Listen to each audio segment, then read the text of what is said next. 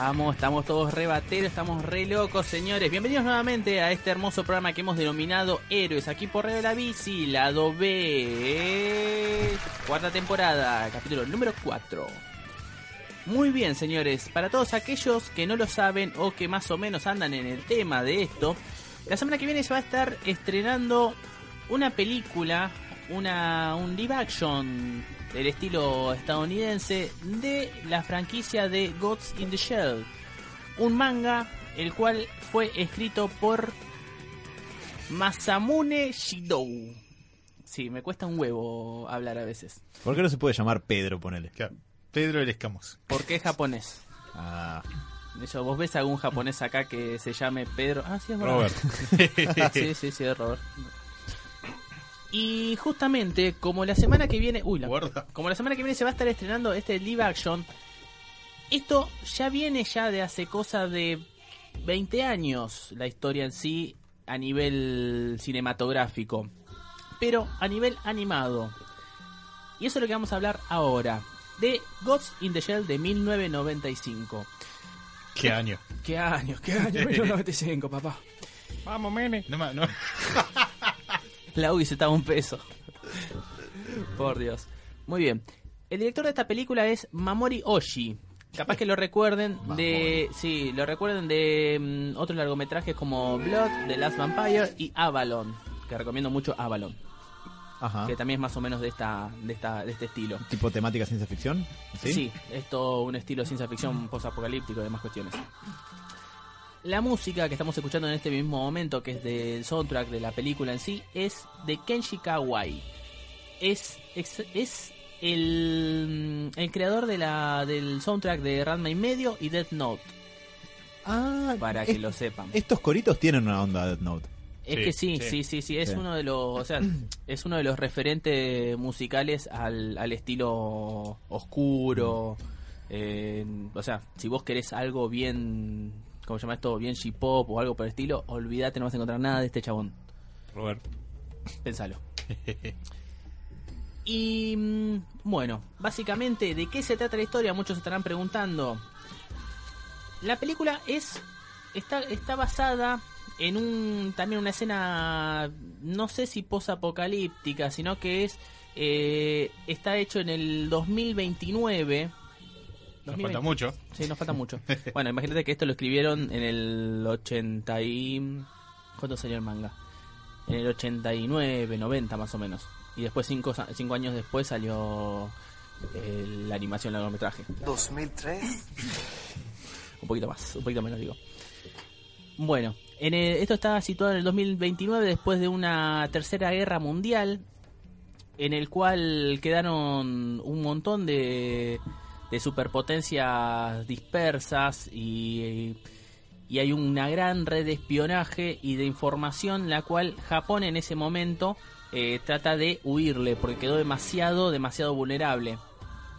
Es aquí donde vamos a encontrar una gran una, serie de personajes eh, los cuales van a estar en un sector del departamento de seguridad de Japón. Los personajes aquí son Matoko, Katanagi, ¿No es Motoko? Motoko. ¿No es me toco? Me toco, si uno lo supieran, si uno lo viera. Motoko Kasanagi. Después está Botau y Tatsuga. Y mm, Dasuri Anamaki. No tiene ninguna traducción. Ah. no tiene ninguna traducción al latino, olvídense. Eh, en la traducción, en el, ¿cómo decirlo? En la distribución del- de, esto en Latinoamérica. Pues yo me acuerdo que esta película salió acá, o sea, se Sí, distribuyó. en se, se vendía, se Sí, se vendían vendía. en los kiosquitos de revista. Tal cual, es cuando... más, lo pasaba Locomotion en su momento. ¿No la pasaba el Club del Anime por Magic Kids también? No Mm, recuerdo no? que haya pasado la película. sí, Sé que la promocionaba mucho, eh, pero no recuerdo. En el club de anime muy rara vez te pasaba algún OVA o película de anime. Siempre pasaba Mm. la serie y te tiraba un pequeño informe de alguna que haya salido o, o mismo que se venda en las revistas mismas de Magic. Bueno, recuerdan que salía esa conexión de, de VHS en los kioscos a mediados de los 90 que traían Akira, Ghost in the Shell, Sí. algunas series. Sí, A 9.90. A 9.90, viejo. 9.90. No me hagas llorar, Diego. En ese eh, en esa versión, ¿los nombres también eran todos en japonés? estaban o? Estaban todos Ah. en japonés. La versión, la, la traducción latina, por lo menos, eh, mantuvo todo lo que es eh, los nombres en japonés. Es que Eh, ¿Cómo traducís Toco? No, muchas veces le, pueden llegar a cambiar el nombre, ya no son, digamos, si- Robert de no- Toco. de no llegar a ser franquicias conocidas o ovas basados en alguna serie ya, digamos, como conocida en Japón, eh, muchas veces ha pasado que le han cambiado los nombres a los personajes. A ver, eh, sí, ejemplo, a ver, Sailor Moon le pusieron nombres. Sí, eh, claro, acá, claro, Serena, Luna. Serena. Luna, Se- Serena Rey, en realidad es Usagi. Usagi. Usagi, Eh, claro. es- Rey, Ayana- eh, Rey Claro. Ayanami de Coso. Eh, Evangelion. bueno, Evangelion también es un, es un ejemplo en el cual no le cambiaron ningún ningún nombre. Ujú. Y así todo funciona. Creo que es un poco más creíble. Capaz que tiene que ver con el momento Sí. cultural en el que traen las cosas, porque por ejemplo acá tenemos a, tuvimos durante mucho tiempo, ahora medio que la versión oficial es en inglés, pero a Bruno Díaz y al Guasón en vez Sí. de Bruce Wayne y el Joker es porque lo traían en los 60 donde se traducían incluso los nombres de los temas de los LPs de vinilo. En- Se traducía todo, quiero decir lo que entraba, ¿no? Capaz que... Otro, otro caso de este es eh, Detective Conan, que también dependiendo de la traducción muchas veces se llama Conan Doyle o Conan Edogawa y Me estuvieron Conan, pa- Conan Doyle, Sí, como y por el detective Conan. sutil, Sí. claro. No, no tan sutil, me parece. A ver, Lupin III, acá era Cliffhanger, nada Claro. que ver. Pero aún así ¿Posta? también se llamaba Lupin. Sí, sí. Sí, muchas veces la- más eh, en las series más viejas eh, se tomaban como la libertad de cambiarle los nombres o latinoamericanizarlos. Oliver no era Oliver. Eh, El Capitán oh, Sobada, claro. Tsubasa. Mm. Sobada. Eh, pero bien. bueno, eso, Sí. ¿no? La, la vida en Argentina. Como estaba comentando, esta, pel- esta película eh, es justamente de ciencia ficción y lo que también se denomina cyberpunk. ¿Qué es eso? You punk. ¿Qué es eso? Punk. Cyber de todo lo que es cibernético y Ajá. punk de lo que no está bien. De todo lo que es punk. Todo lo que está mal. Exactamente. O Bueno, sea, no, no sé si todo lo que está mal. En realidad sería, digamos, eh, como un movimiento. Va, en realidad el punk nació como un movimiento en contra de todo lo que es autoritario y, y creo que lo de Ciber hacía más referencia al control, digamos, tecnológico. Exacto. Bueno, es la rebelión, es la rebelión cibernética. Eso es lo que va.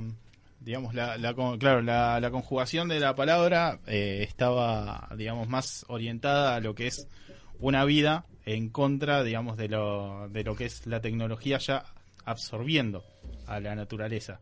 O sea, el mundo evoluciona tanto, la tecnología evoluciona tan rápido, que por lo menos en el futuro que nos muestra Ghost in the Shell, eh, hay un temita muy, muy, muy complicado con saber cuándo uno deja de ser humano, digamos, cuando ya la... digo, te odio, digo. Eh, cuando la tecnología literalmente se apoderó de tu cuerpo. O sea, más o menos, ¿querés explicar un poco de qué es todo esto? Eh, sí, más eh, sobre la tecnología, la- los personajes. Muy bien, estos personajes eh, básicamente se encuentran en lo que se denomina en mismo de la película la sección 9 del Departamento de Seguridad. La película es, somos un grupo de, de policías, vamos a buscar a un hacker cibernético, bla bla bla, bla bla bla bla bla bla. Eso es lo que parecería ser. Ahora bien, tenemos un personaje que es Moko- Moto- Motoko. Motoko. Tenemos un personaje que es Mo- Motoko, que es una cyborg. O sea, porque ya tenemos, Nice. claro, tenemos ahí un, tenemos un gran futuro en el cual eh, ya todo lo que es lo cibernético y lo humano se conjuga. Ya tenemos, o sea, ya se tiene ahí eh, una mm, un poder, un control de lo que es la mente, la- o sea, lo que es la mente y los sueños y demás cuestiones eh, propios eh, a lo que es también una computadora. Eh, tenés todo lo que es el, mm, ¿cómo se dice? Los patrones, los patrones musculares, eh, la piel, todo eso, todo a nivel, a, a nivel mecánico y cibernético. Claro, en definitiva, eh, podés alcanzar la perfección humana gracias a que la tecnología avanzó tanto que uno puede llegar a ser un cyborg sin tanto, digamos, sin tanto, ¿cómo es? ¿Cómo decirlo? ¿Vieron Cyborg, el personaje de DC? Sí. Que tiene, digamos, partes robóticas por todos lados. Bueno, en este caso la tecnología evolucionó tanto que parece piel humana. O sea, incluso cuando tenés, eh, digamos, sos mejorado a través de la tecnología, eh, no se te distingue. Pero tiene sus consecuencias esto. Exactamente. Y ahí está el problema de la perfección. O sea, no existe en sí la perfección esta eh, eh, cibernética, sino sí también humana. Lo que no existe es el alma, o en este caso lo que denominan según la traducción de cualquiera que pueda llegar a tener una traducción yankee, una traducción japonesa o una traducción latina en la película así, que es el espíritu sobre las máquinas. Y entre toda esta aventura tratando de encontrar a lo que se denomina este hacker como Master Puppet, Master, no, eh, Master of Pup- Puppet. Sí, sí, Master sí. Puppet. Gran tema de Metallica. Como Metallica. Sí, sí, y gran disco de Metallica. Exactamente. Eh, Oh mientras tratan de buscar a este a este hacker, ¿cómo se llama? Internacional, el cual se mete eh, a niveles gubernamentales en, en lo que es la seguridad japonesa. El personaje este Moko- Motoko se, se empieza a plantear muchas cuestiones sobre su, o sea, sobre su naturaleza. Eh, cómo es que cómo es que sigue todavía teniendo diferentes tipos de, pensamientos. eh, o sea, qué es lo que es ella en sí, sabiendo que aún así tiene un cerebro humano y una médula también de la misma. Y cómo es que el resto de las de, ¿cómo se llama? de las máquinas eh, llegan a, a eso, porque justamente el, uno de los, una de las cosas que plantea el hacker este es que se puede meter en el espíritu de, de, las, de, todas las personas mientras trata de meterse en otras máquinas. Pasa, pasa lo siguiente, o sea, hay tanta conexión entre la, digamos, entre la tecnología y los humanos que en esa época ya se pueden hackear personas. Uno se puede meter en el cerebro de alguien gracias a que los implantes de mejora también se pueden incluir en la cabeza de la gente y removerle recuerdos, obligarlo a hacer cosas. Y el problema principal está en que este tipo, este hacker, está tratando de meterse en la cabeza de gente muy influyente del gobierno para armar alto quilombo. Ahí está el, el- el peligro latente en la serie. Exactamente. Y hay algo que tener, hay algo que tener, que hay que tener muy en cuenta con lo que es el principio de, de la película y el me- y el nudo, que es un personaje que se denomina Proyecto 2501. ¿Qué hacemos? ¿Espoleamos todo?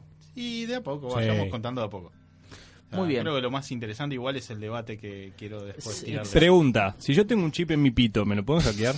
Sí, Sí, tal en cualmente. este caso sí. Pueden Sí, sí, obligarte sí, sí, a, que sea. a que tu mano haga cosas que vos no quisieras que haga. Ah, ahora entiendo todo. O sea, vos imaginate ponele que... que explote en el colectivo. Claro.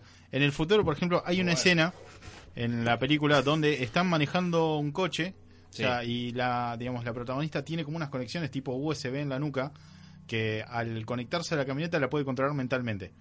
Ya incluso te puedes comunicar, es como si tuvieras una radio incrustada en la cabeza y te puedes comunicar casi telepáticamente con otra persona, en realidad por señales de radio Sí. y o internet, no sé, depende de qué es lo que se haya utilizado en la serie.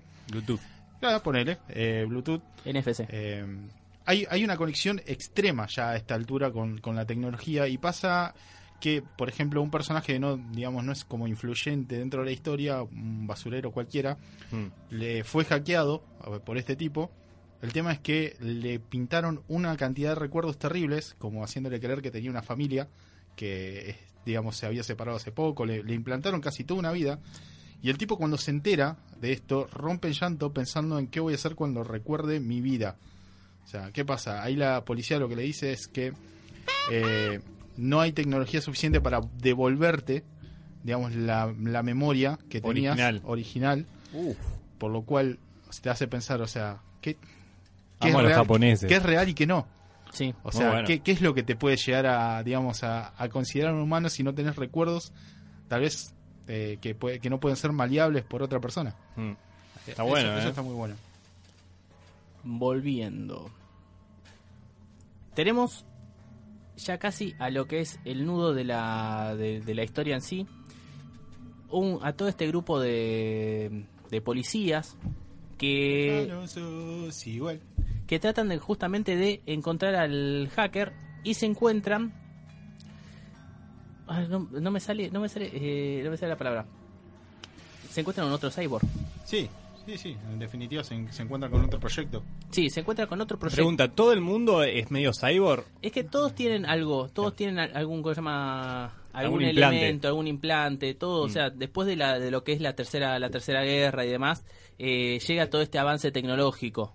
Por ejemplo, nosotros, o sea, personas normales, por decirlo, podés tener un implante de lo que sea. Claro, o Sí. sea, lo que pasa, es, por ejemplo, en, en los protagonistas, eh, como son policías, Sí. están como, ar- digamos, Armados, Equipados- tienen, no sé, un equipados, super salto, tipo... Claro, pueden, pueden moverse con mucha velocidad, tienen Mm. super puntería, pueden manejar armas que tal vez una persona no resistiría tal vez el impacto de la bala Ah, mira. y ese tipo de cosas. O sea, depende de lo que vos quieras, literalmente podés convertirte en un robot. Han llegado al punto de que tu cabeza, digamos, tu mente puede ser trasladada a un robot y vos dejarías de ser casi un humano. Wow. Y eso también es otro de los planteos que, que, que pone, la pel- que pone la película. Eh, el hecho de que si todos son, o sea, los policías en sí que están mostrando ahora, si todos tienen algún, algún elemento cyborg y, y ya no son del total humano, ellos tienen que estar todo el tiempo eh, haciéndose un service, por decirlo de alguna forma. Ok. O sea, y siempre van a depender de eso. Y, y ahí, ¿cómo se llama? ahí está la parte de humanidad de lo que, de lo que son y de lo que no son. Volviendo, Volvamos a la historia. volviendo a la historia. Nos encontramos con este proyecto. Nos encontramos con un, nos encontramos con un proyecto, un supuesto, un supuesto humanoide, porque realmente es, es todo, todo lo que se llama, es un total, una total máquina, pero con figura humana. No es un cyborg como el personaje principal. No, Alan, no podés tener sexo. No con puedes tener sexo con ellos, creo. ¿Qué sabe? es ahí cuando lo pueden capturar y llevarlo a lo que es el departamento de seguridad.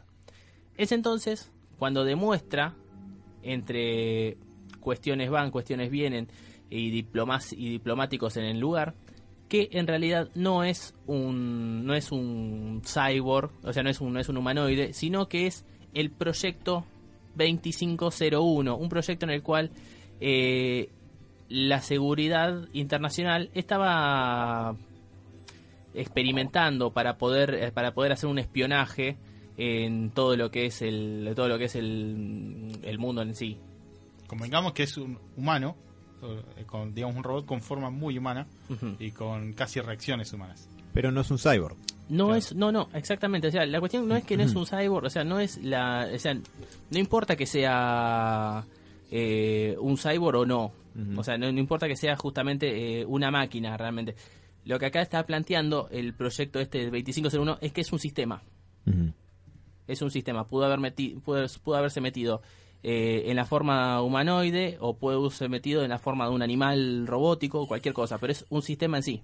O sea que en realidad es un software que tomó la forma que se le cantó el culo. Un No. Skynet loco. Claro, es un Skynet que tomó un robot y se puso ahí. Ahí entiendo. Ahora bien, en ese momento es que demuestra que realmente es él el hacker, el hacker que estaban buscando, Oh shit. claramente. Ese es, ese, que llama, ese es el meollo del problema.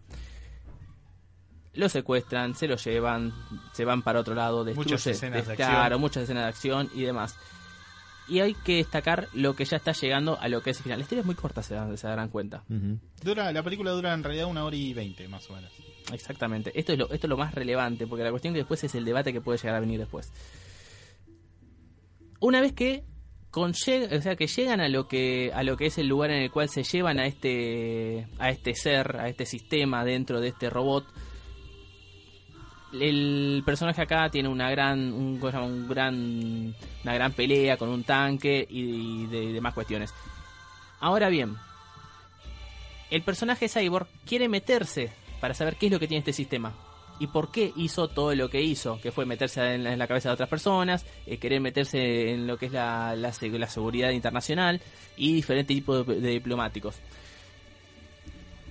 Es ahí cuando el sistema le dice al a Mokoto, Motoko, Moto- Motoko, le dice, yo soy un sistema, yo soy un sistema que está en toda la red. Puedo tener 50.000 tipos de, de reacciones, puedo tener 50.000 tipos de, de definiciones, pero aún así, mirándote, o sea, sintiendo lo que te sentís vos y teniendo los mismos pensamientos, yo puedo decir que tengo un alma, puedo decir que tengo un alma sintética. Ahí es cuando nos ponemos a, a ver lo que es el, el título de la, de la película en sí, que es Ghost in the Shell. Que básicamente sería un fantasma dentro de, de un ¿cómo se llama? de una gran caparazón, de un gran escudo.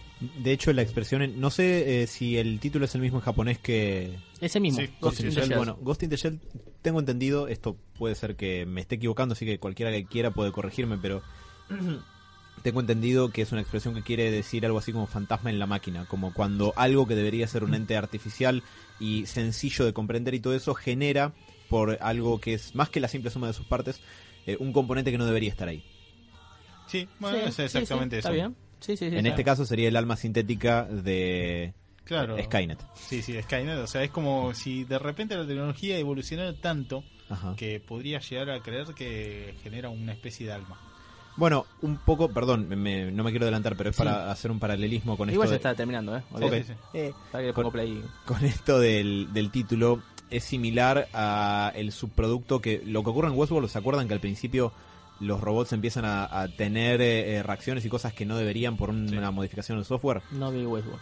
Bueno, Sí, sí, arranca con una premisa más o menos así.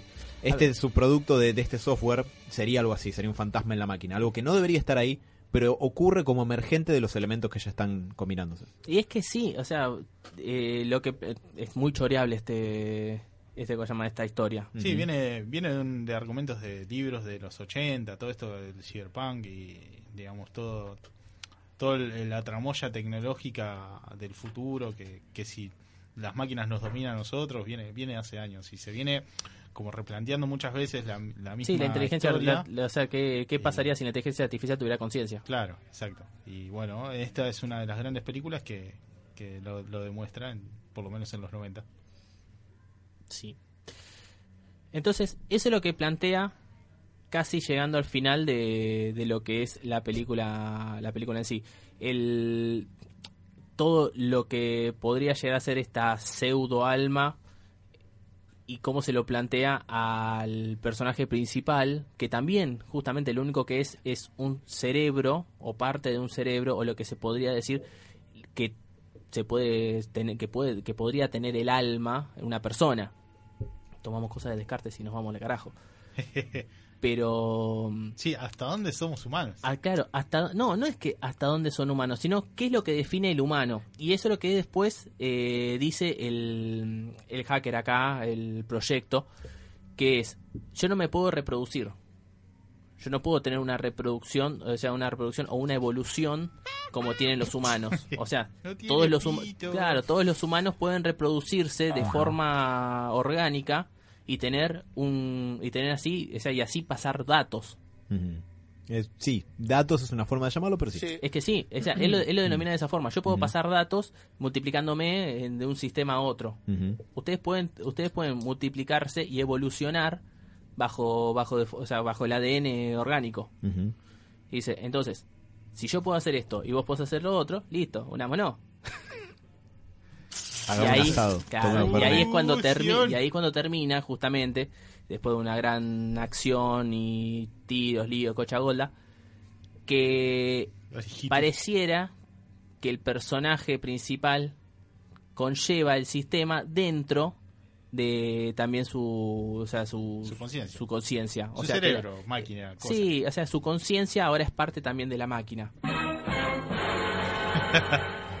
y bueno ahí es donde termina Ghost in the Shell eh, la versión japonesa animada preguntas Yo quiero, yo quiero preguntarle algo en general a la gente, ¿no? Antes que nada, un saludo al Figo que nos está escuchando. Gracias, Eh, Figo. Figo, te, te bancamos de acá, de la radio. Eh, no, no es el jugador de fútbol, muchachos, es un gran amigo de Zárate. Eh, el Eh. jugador de fútbol también nos puede estar escuchando. ¿Qué sabes? Eh, no lo sabemos. Pero bueno, lo que quiero, lo que quería venir a preguntarles con respecto a la película, ya que plantea tanto esto de hasta dónde somos humanos, que no. La película te dice que te pueden llegar a hackear el cerebro. Eh, si uno te, si alguien, por ejemplo, te implanta, ¿no? Recuerdo poner, vos fuiste a Disney. Te- alguien viene atrás, te, te enchufa algo, te pone un recuerdo.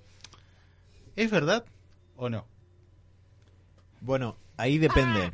Eh, primero, Diego, tenemos un sonido de alerta de debate potencialmente infinito. Todavía no. Estoy, Bueno. estoy en eso. Gracias. Eh, me parece que por un lado sí, por otro lado no. Primero, no hay. eh, es- todas estas preguntas que, que genera este, este tipo de debates y este tipo de historia, yo opino Dale. Son filosóficas. Vos sos el, el Es que son. Son. Vos, sos el que juega con la mente de la gente. Bueno, eh, juega no es el término correcto. Eso tampoco. Créeme que ser psicólogo no es la manera de hacerse rico, pero. Pero eh, son eh, preguntas filosóficas, ergo no tienen una sola respuesta. Potencialmente pueden ser infinitas. En este caso me parece que sí y no son respuestas válidas. Por un lado, puedo decirte que no. Eh, no es verdad porque ese recuerdo efectivamente no ocurrió, no pasó, es una ilusión. De la misma manera que yo te puedo decir que las alucinaciones de alguien, por más real que esa persona las experimente, no las hace reales. Pero, si uno quisiera, escucha eso, si uno quisiera argumentar lo contrario, podrías decir de que el recuerdo no ocurrió, pero todas sus consecuencias son como de algo real, como si el recuerdo de verdad fuera de a partir de un evento que ocurrió en verdad. Por ejemplo, vamos a suponer que te implantaron este recuerdo de ir a Disney Dale. y te trae felicidad y alegría y todo eso, como si Había chicas de 12 años. había chicas de 12 años vestidas de lolis. No era necesario meter esto en el medio. Imagínate, ¿no? Que vos recordás todo eso y sentís felicidad porque para vos no existe la posibilidad de que eso sea falso. Bueno, las consecuencias que ese recuerdo tiene para con tu, eh, su- tu psiquis e incluso las reacciones orgánicas de tu cerebro que va a producir serotonina porque se siente feliz y todo eso, son tan reales como si el recuerdo de verdad hubiera acontecido. Entonces, sus consecuencias, en tanto tales, son reales. Sí, y aún así, la pregunta que vos dijiste fue si tu, o sea, si te implantas recuerdos y demás, ¿seguís siendo humano? Eh, no. No, no, O si sea, son verdaderos o no. Claro, son verdaderos o no. O por lo menos te harían feliz. Por ejemplo, yo agarro y implanto en el cerebro de nosotros que vos pagaste el asado. Oh Nosotros, nosotros tenemos felices. No hay tanta tecnología. Vos, No llega vos serías feliz. ¿No? Pero igual, a ver, eh, ponete a pensar esto. eh, O sea, vos lo estás hablando de una forma tecnológica, pero, a ver, de una forma, ponele casi de inteligencia de inteligencia gubernamental Pero ¿qué es- estilo qué la, la- estilo la CIDE yo te puedo agarrar y decir listo vos sos blanco vos sos blanco vos sos blanco vos sos blanco y sos ¿Qué blanco realidad y que no? Claro. Ese o sea No. vos te, vos te- o sea vos te podés agarrar y decir sí está bien yo soy yo soy blanco y tengo un lunar acá y no lo tenés No, tengo como mil. Pero igual es diferente lo que plantea el Robert, porque ahí vos estás, ¿cómo decirlo? Vamos a suponer que le querés lavar el cerebro hacia una persona, estás Sí. influyendo desde lo externo. El Robert me parece que está preguntando si pudieras modificar el cerebro como si fuera un software. Claro, por ejemplo, le, le implantamos el recuerdo de que Alan fue Batman. ¿Cómo que fue? sí no pero Decímoslo en la cara. que, estamos- que participaste en una película de Batman, I'm Batman. ¿no? Nadie Sí. lo sabe, nadie, o sea, nadie te lo puede confirmar a ciencia Él cree cierta. que es Batman, ¿eso, qué quiere vos lo, decir? vos lo crees, vos, vos lo crees, vos, vos crees, o sea, tenés el recuerdo, tenés esa felicidad, tenés todas ese tipo de cosas eh, metidas en tu cabeza. Sí. ¿Por qué no podría ser real? Si para vos lo es. Bueno, en ese, en ese punto es muy interesante porque trabajando en salud mental, en particular trabajando en intervención psiquiátrica, te encontrás mucho con esta cuestión de personas plenamente convencidas de algo en casos de psicosis. En- de hecho, en la psicosis existe lo que se llama certeza psicótica, que es lo propio de eh, todo lo que tiene que ver con lo delirante. Si yo creo que soy la segunda venida de Cristo y estoy delirando, eso para mí efectivamente va a ser una verdad irreductible. No hay cantidad de terapia que pueda actuar sobre eso. Es muy necesario el apoyo de la medicación, o eso no va a ir a ningún lado. De hecho, la- el tratamiento de la psicosis antes de la aparición de los antipsicóticos es bastante malo por lo general. Siempre había terminado bastante peor de lo que es ahora. Eh, en ese caso, yo no puedo dejar de remitirme a la respuesta que di antes. Es real en tanto sus consecuencias para vos. Ese evento no ocurrió, pero las consecuencias de- como tal son reales. Son para vos es un Mm. hecho que tiene el carácter de real, de algo que no, no puede que no haya ocurrido. Vos- Entonces, vos las imaginate, por ejemplo, el Matrix, Sí, ¿no? Cuando te implantan eh, las habilidades de karate. sí. ¿No sería más o menos eso? Vos, eh, digamos, tu cerebro Mm. conoce todo lo que es el arte marcial. Tu cuerpo tal vez debería acostumbrarse a las reacciones, pero vos sabés hacerlo. Sí, pero existe una diferencia fundamental en eso. A ver. Eso es una praxia. Hasta ahora estamos hablando de recuerdos episódicos. En el cerebro hay sectores que almacenan lo que se llama memoria episódica, ¿no? Le- que son los recuerdos, los recuerdos que creamos. ¿Se acuerdan cuando hablamos de Wolverine el otro Sí, día? sí. Bueno, hay un sector que almacena los recuerdos. Ahora, hay otro sector que almacena lo que sabes hacer. En el caso de Matrix, por ejemplo, como el cerebro es modificable y maleable como un software, lo que hacen es subirte el conocimiento de que vos sabes karate. Una cosa es que vos sepas llevar ese karate a la práctica y otra cosa muy diferente es que vos recuerdes haber ido a karate y que hoy no te salga un carajo de todo el karate. Es, es esa diferencia. sí y a su vez también o sea disculpa pero creo que estás equivocado A ver. Eh, sí, se, o sea, me estaba, acordando lo que era la película y lo que estabas hablando recién. Eh, en el momento en el cual implantan, implantan como se llama todo lo que es el recuerdo y demás cuestiones y todo lo que es también el poder meterse en la mente eh, y poder sacar información, eso lo hacen por una frecuencia, una frecuencia telefónica. ¿Una frecuencia telefónica era? Claro, era una frecuencia telefónica, o sea, ellos escuchaban un sonido y, lo, y, y, y ahí es donde tenían el, el problema. Conectando el dial up. Exact- bueno, exactamente. Es todo, es todo frecuencia. Y sí, el, el- ¿cómo se llama? El, el cerebro se maneja bajo, bajo frecuencias eléctricas y frecuencias eh, de sonido, eh, frecuencias de luz, to- todo tipo de frecuencias. Bueno. y aún así, y aún así es un ¿cómo se llama? Es, es, es un software. Nuestro Y está bien, no, está, es que sí, está, está planteado de esa forma. Uy, yo tengo un Pentium 2, boludo, para correr. Hay una escuela de psicología que en los 50-60 planteaba la analogía mente-ordenador como un sistema que procesa inputs de información y outputs de conductas, ¿no? Eh, con los años quedó un poco insuficiente porque es mucho más complejo que eso, pero no deja de ser una analogía bastante acertada para una que otra cuestión más o menos práctica. En este caso creo que sería algo que va bastante por ese lado. Hablando de frecuencias, incluso eh, si leen historias que tienen que ver con un multiverso y sí escritas por Morrison, él dice que técnicamente, eh, según la teoría de las cuerdas, los universos son eh, lo mismo, solamente es el mismo constructo de realidad, pero que vibra a diferentes frecuencias. Sí. Entonces, a través de la música y el sonido, es como que hay personajes que rompen la barrera multiversal y viajan de una tierra a otra. Así que con la idea de las frecuencias pueden hacer muchas cosas locas muy creativas en ese sentido. ¿Y Diego? Tengo, tengo una pregunta. Eh, Viste que, para por lo menos, he visto que pasa los recuerdos de cuando sos chico. Viste que hay veces que te cuentan a vos, no sé, de la habitación era tal color y como que vos te re- recordás eso, pero a la vez no, ¿se entiende a lo que voy? Como que medio que te como que te influencian de lo que te dijeron y empezás a recordar cosas que capaz realmente vos no te acordás. Eso eso qué onda? Y Porque existe. A mí, tipo, hay- yo la verdad no me acuerdo casi nada de, chi- de chico y hay veces que me han contado cosas y como, ah, sí, es verdad. Y no sé si está tan comprobado que realmente es como, si es que me lo contaron y la influencia de, de mis padres o de la persona que sea, o es realmente que yo tengo recuerdo de, de esa edad. Ahí hay dos factores fundamentales. Uno es el paso del tiempo, porque las memorias, los recuerdos que tenemos, vieron que hay gente que dice, no, esto fue así, yo me lo acuerdo tal cual. Eso es lo menos confiable del mundo. De hecho, se está reviendo porque hay estudios que muestran que la memoria es poco confiable, la memoria episódica, y es una de las cosas más importantes a veces en, en juicios de gente que va a la cárcel por una habilidad humana que creemos súper confiable y que en realidad no lo es, y está comprobado científicamente que no lo es. Eh, lo que ocurre con los recuerdos de la infancia en particular es que son los que más sufren el paso del tiempo y los que más tienden a deformarse por el paso del tiempo. Y por otro lado, esto es una conjetura personal, pero son los que más son maleables porque son antiguos y atraviesan una etapa formativa que es la infancia, otra etapa formativa que es la pubertad y otra etapa formativa que es la adolescencia. En el interín ahí hay muchas figuras de autoridad cuyas palabras y cuya, cuyo discurso va a ser muy influyente en la persona que vos vas a terminar siendo. Y muchas veces lo que te digan puede terminar afectándote de esa manera. Distinto es si vos ahora que sos un tipo adulto, te acordás algo que ocurrió hoy, que es 23 de marzo, y yo te empiezo a decir, ¿te acordás que es eh, el 23 de marzo había un elefante rosa dentro del estudio de héroes? Y vos vas a decir, Un momento. falopero. ¿Dónde? Claro. En ese caso no voy a influir de la misma manera, por más que te lo repita hasta el hartazgo. Me Mm. parece que ahí tiene que ver fundamentalmente la edad y el paso del tiempo para esos recuerdos. Pero bueno, y ahí está el planteo. ¿Eso es un recuerdo real o no? Ah, Tan, tan, tan. Robert. ¿vos qué opinas, Robert? y yo creo que puede ser. Puede ser un recuerdo, pero ¿por qué? Porque yo me lo creo, tal vez nadie... ¿Sabes cuál es el tema? Yo me lo creo. Yo sé que esto puede llegar a, digamos, ayudarme a un desarrollo futuro. Yo, sabiendo que en mi infancia pasó esto, a mí me pasan determinadas cosas con eh, eh, la vida. ¿no? Yo, a mí me, me dijeron toda la vida que siempre odié el azúcar, siempre odié el azúcar. Tal vez llegue un momento que me lo creo y puede ser que en el futuro me influya a dejar de comer cosas dulces. Sí.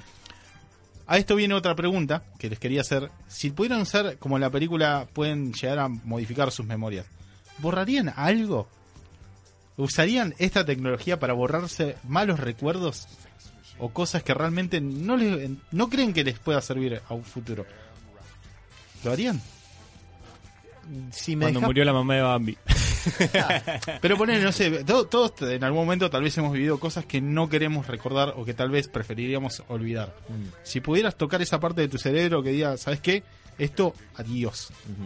¿Crees que te influiría a futuro? ¿Crees que mejoraría tu forma vas de a acordar a la, pe- la película de Jim Carrey, la de Eternamente un reparador Sí. recuerdo. Eterno, eterno resplandor una mente sin recuerdos. Que tenía como esa habilidad supuestamente Sí. de borrar. Sí, sí, sí. A mí, la verdad, bueno, obviamente desde mi lado, yo creo no, no, re- no recuerdo algo muy zarpado que diga, no, no lo quiero recordar. Pero, por ejemplo, no se va a tirar algo muy extremo. Gente que fue violada, ¿no? Algo muy traumático. Capaz a esa persona sí le gustaría borrar eso. Gente que estuvo en la guerra. En la guerra. Eh, alguien que capaz tuvo que matar a alguien en defensa propia y no lo quiso hacer, por, por decir algo. Yo creo que eh, esa gente, si le- te, te trauma mucho, creo que sí. Yo personalmente te diría que no, porque la verdad no, no tengo nada que me haya pasado muy zarpado. Nunca te frencionaron, ¿no? ¿Eh? ¿No? sea, que te parió. no, sí, seguramente fue víctima de bullying alguna vez, pero no para tanto. Me quiero seguir acordando. A ver, les voy a hacer una pregunta que también tiene que ver con la película. ¿Ustedes piensan que una, una máquina puede tener conciencia y alma? Sí. ¿Por qué?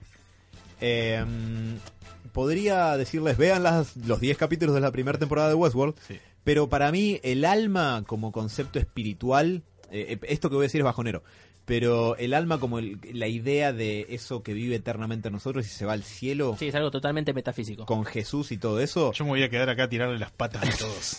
Oh, no. para mí no existe. Quiero, quisiera creer que sí, pero no hay evidencia de tal cosa. Lo que creo es la singularidad de los seres humanos como tales que somos, productos únicos de las circunstancias que nos dieron existencia, de las vivencias que tuvimos y todo eso.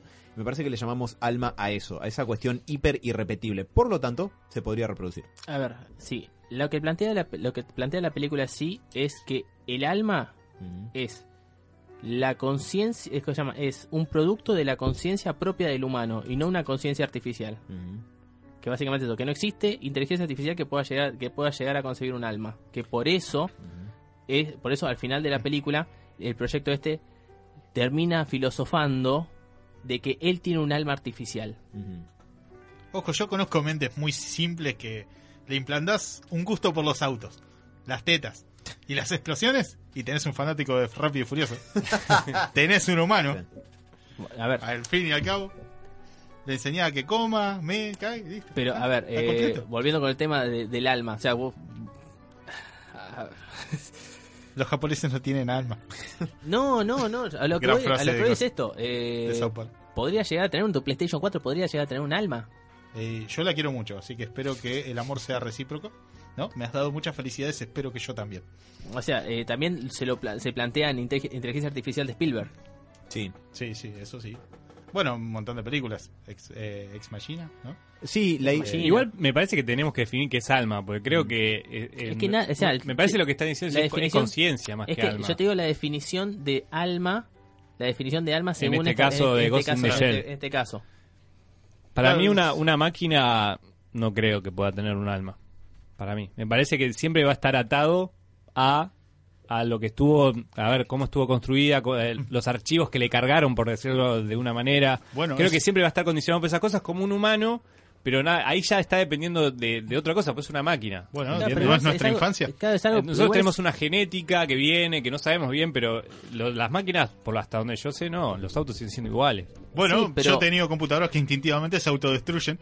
¿No? Por- Porque por saben que voy, a, tuya. voy a- que voy a comprar alguna nueva, entonces agarra y plum, explotan. Perdón, Guille, dale. Sí, pero lo que yo quiero plantear es justamente el tema de que no una máquina así, sino un sistema. O sea, un sistema, o sea, eh, vos podés llegar a tener eh, 50.000 tipos de máquinas, pero un sistema es, un- es único. O Sí, sea, vos imaginate un sistema que Sí. que pueda, que llama, que pueda tener alma. Necesitarías un sistema súper adaptable a cualquier cosa. Y sí. Y autosuficiente en un montón de cosas también. ¿Y por qué tiene que sentir? Si es algo etéreo el alma. ¿El alma siente? No sé, no conozco un alma, pero yo supongo que sí. Yo conozco Ahí una chica está. llamada Alba y sentía. Esto se puede ir a la mierda. Podemos claro, esto es un. Esto, esto es- Sí, yo de hecho estaba, estaba por intervenir, no sé si, si hay espacio para sí, que todavía algo. tenemos, tenemos Tenés 10 minutos. tenés 10 minutos. Eh, perfecto. Yo un poco voy a intervenir o u opinar desde el lado que yo dije recién. Para mí la idea del alma como concepto metafísico no creo que exista. Ojalá que sí, ojo, eh, ojalá que sí. Pero la verdad no tengo alguna evidencia que me haga pensar que, que sí existe. Por lo tanto, todo lo demás que preguntaste, Por ejemplo, un alma siente y para mí que no, el que siente es el sujeto que está dotado del aparato biológico necesario para sentir Sí. cosas. Por ejemplo, no el alma. Eh, por extensión, todas esas cualidades, como yo no creo en el alma como entidad metafísica, son reproducibles en algo. Eh, de hecho, si nosotros existimos, somos, estamos hechos de materia orgánica, e incluso las más profundas e- y únicas sutilezas que nos hacen ser quien somos, a fin de cuentas tienen un basamento orgánico. Siempre está la posibilidad de que el día de mañana podamos reproducir eso de forma artificial, y eso no sería tan humano como lo que somos ahora. La Sí. ficción está llena de, de ejemplos de historias así. Bueno, y un clon. Bueno, también, por ejemplo, vamos a suponer que clonamos un ser humano, ¿no? Desde que es un embrión. Resident Evil. Bueno, no esos de Alice, pero Tenemos una muy buena con Schwarzenegger. el sexto día. Gato de chapa. Gato. Vamos a suponer que eh, clonás, eh, clonás un Guille, le pones Guille Prime, pero le decís Guille para que él no sepa que es un clon. Y lo gestás en un útero, eh, crece, nace y crece en una familia que lo cría como un pibe más. eh, crece para convertirse en un niño, en un adolescente, en un adulto, vive lo que cualquier persona en su vida. O ni siquiera tiene que ser similar a, a tu vida. Él va a tener el mismo material genético que vos, pero las experiencias que lo van a formar como persona van a ser radicalmente diferentes. Por el hecho que él va a crecer en el 2017-18 y vos ya naciste en el 89-90. 89. 89. Luego se va a crear una paradoja donde él Salió- va a ser tu doppelganger, te va a matar y va a tomar tu lugar. Eh, gran año, salió el primer Batman en el 89. Pero más allá de eso, ese niño creció. Está hecho en base a tu mismo código genético. Es un clon. Pero como persona se crió en circunstancias absolutamente diferentes. ¿Por qué no podríamos decir que ese pibe, por más que viene de un clon, tiene un alma? ¿Por qué no dirías que ese pibe tiene un alma? ¿Porque es un clon? No, no, no, yo nunca planteé que no podría llegar a tener algo. No, no, yo sé que no lo digo como, eh, eh, puto, eh, ¿qué decir que no tiene alma? No, no lo digo desde ese lado, sino de que, ¿podríamos decir que ese pibe tiene alma? Yo creo que es tan válido que Guille Prime tenga alma como Guille. ¿Está Guille. bien? O sea, a nivel orgánico. No, no, ni va. Depende, si vos querés considerar. Es que ahí si, estamos hablando de nivel orgánico, no estaríamos hablando de alma, estaríamos hablando de mente.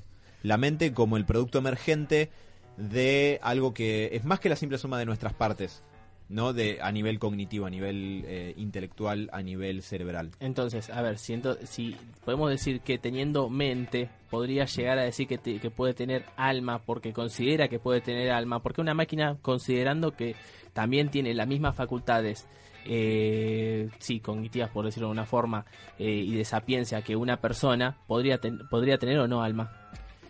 Podría dudarlo. Si estamos, y eh, bueno, ahí nos podemos meter con la, de- la dualidad y la, y la duda cartesiana e irnos a la rebosta. O sea, si, si, la si la máquina empieza a dudar si tiene alma o no, o si realmente, si piensa como una persona, realmente es una persona, ahí podría llegar a decir que se podría tener alma. Podrías decir que sí. Eh, para mí, de nuevo. Ah, punto. Como si la- el alma no es un concepto metafísico y es lo que equiparamos al concepto de mente, lo que nos hace únicos e individuales a cada uno, eh, absolutamente. Yo soy sexy. Bueno, bien por vos. Pero yo creo que, que absolutamente. No, no veo por qué no, de hecho. Ahora, no hay que confundir la mente como un producto emergente de nuestras capacidades solamente no como igual a un montón de capacidades cognitivas. Porque vos podrías crear un, un ser con un montón de capacidades cognitivas similares o superiores a las del ser humano. Pero si eso no se combina de forma tal que emerge una mente de todo eso, no hay mente, no hay alma, no hay una chota. Hay capacidades cognitivas impresionantes, sí, pero no, no surge nada que trascienda a eso, a esa simple suma de elementos. Robert, Ah, mira, ahí me acordé de Trascender también. no tengo idea qué es eso. La película de Johnny Depp. No tengo idea qué es eso. No, está buena, está buena Trascender. Conozco que a- salió, salió con Ex Machina y salió con Her y salió con todo. Ah, mira. Sí, Se- sí, salió, ah, pasó sa- desapercibida. Sí, salió Pasó. desapercibida, pero fue, fue así como un flash que empezaron a escupir todos ahí cosas de Empezaron inteligencia a- artificial. A filosofar con la a inteligencia Eh, artificial. al margen, eh, esta idea es tan antigua para mí como Metrópolis de Fritz Lang. Sí, sí, no, es hiper. O sea, este- esta misma Quizás charla más. creo que la tuvieron 50.000 personas antes. Sí. Todo el mundo. Y gente con cuchillo y después, no, pero vos ta, ahora no tenés conciencia y tampoco tenés hígado. Nosotros en un programa de radio. ¿Listo, Cer- muchachos? Cerremos Cerramos, cerramos con Bueno, Ghost the esto, esto fue en realidad una intro para ver de qué se trata la película la semana que viene. Ah, sí, a ver, la Yo película. la voy a ver. Yo lo sí, voy a ver. a mí me parece que va a ser una bosta, pero Scarlett Johansson la aparece en bolas. Posta. Vamos a ir a verla. Para Diego se re veces. sorprendió.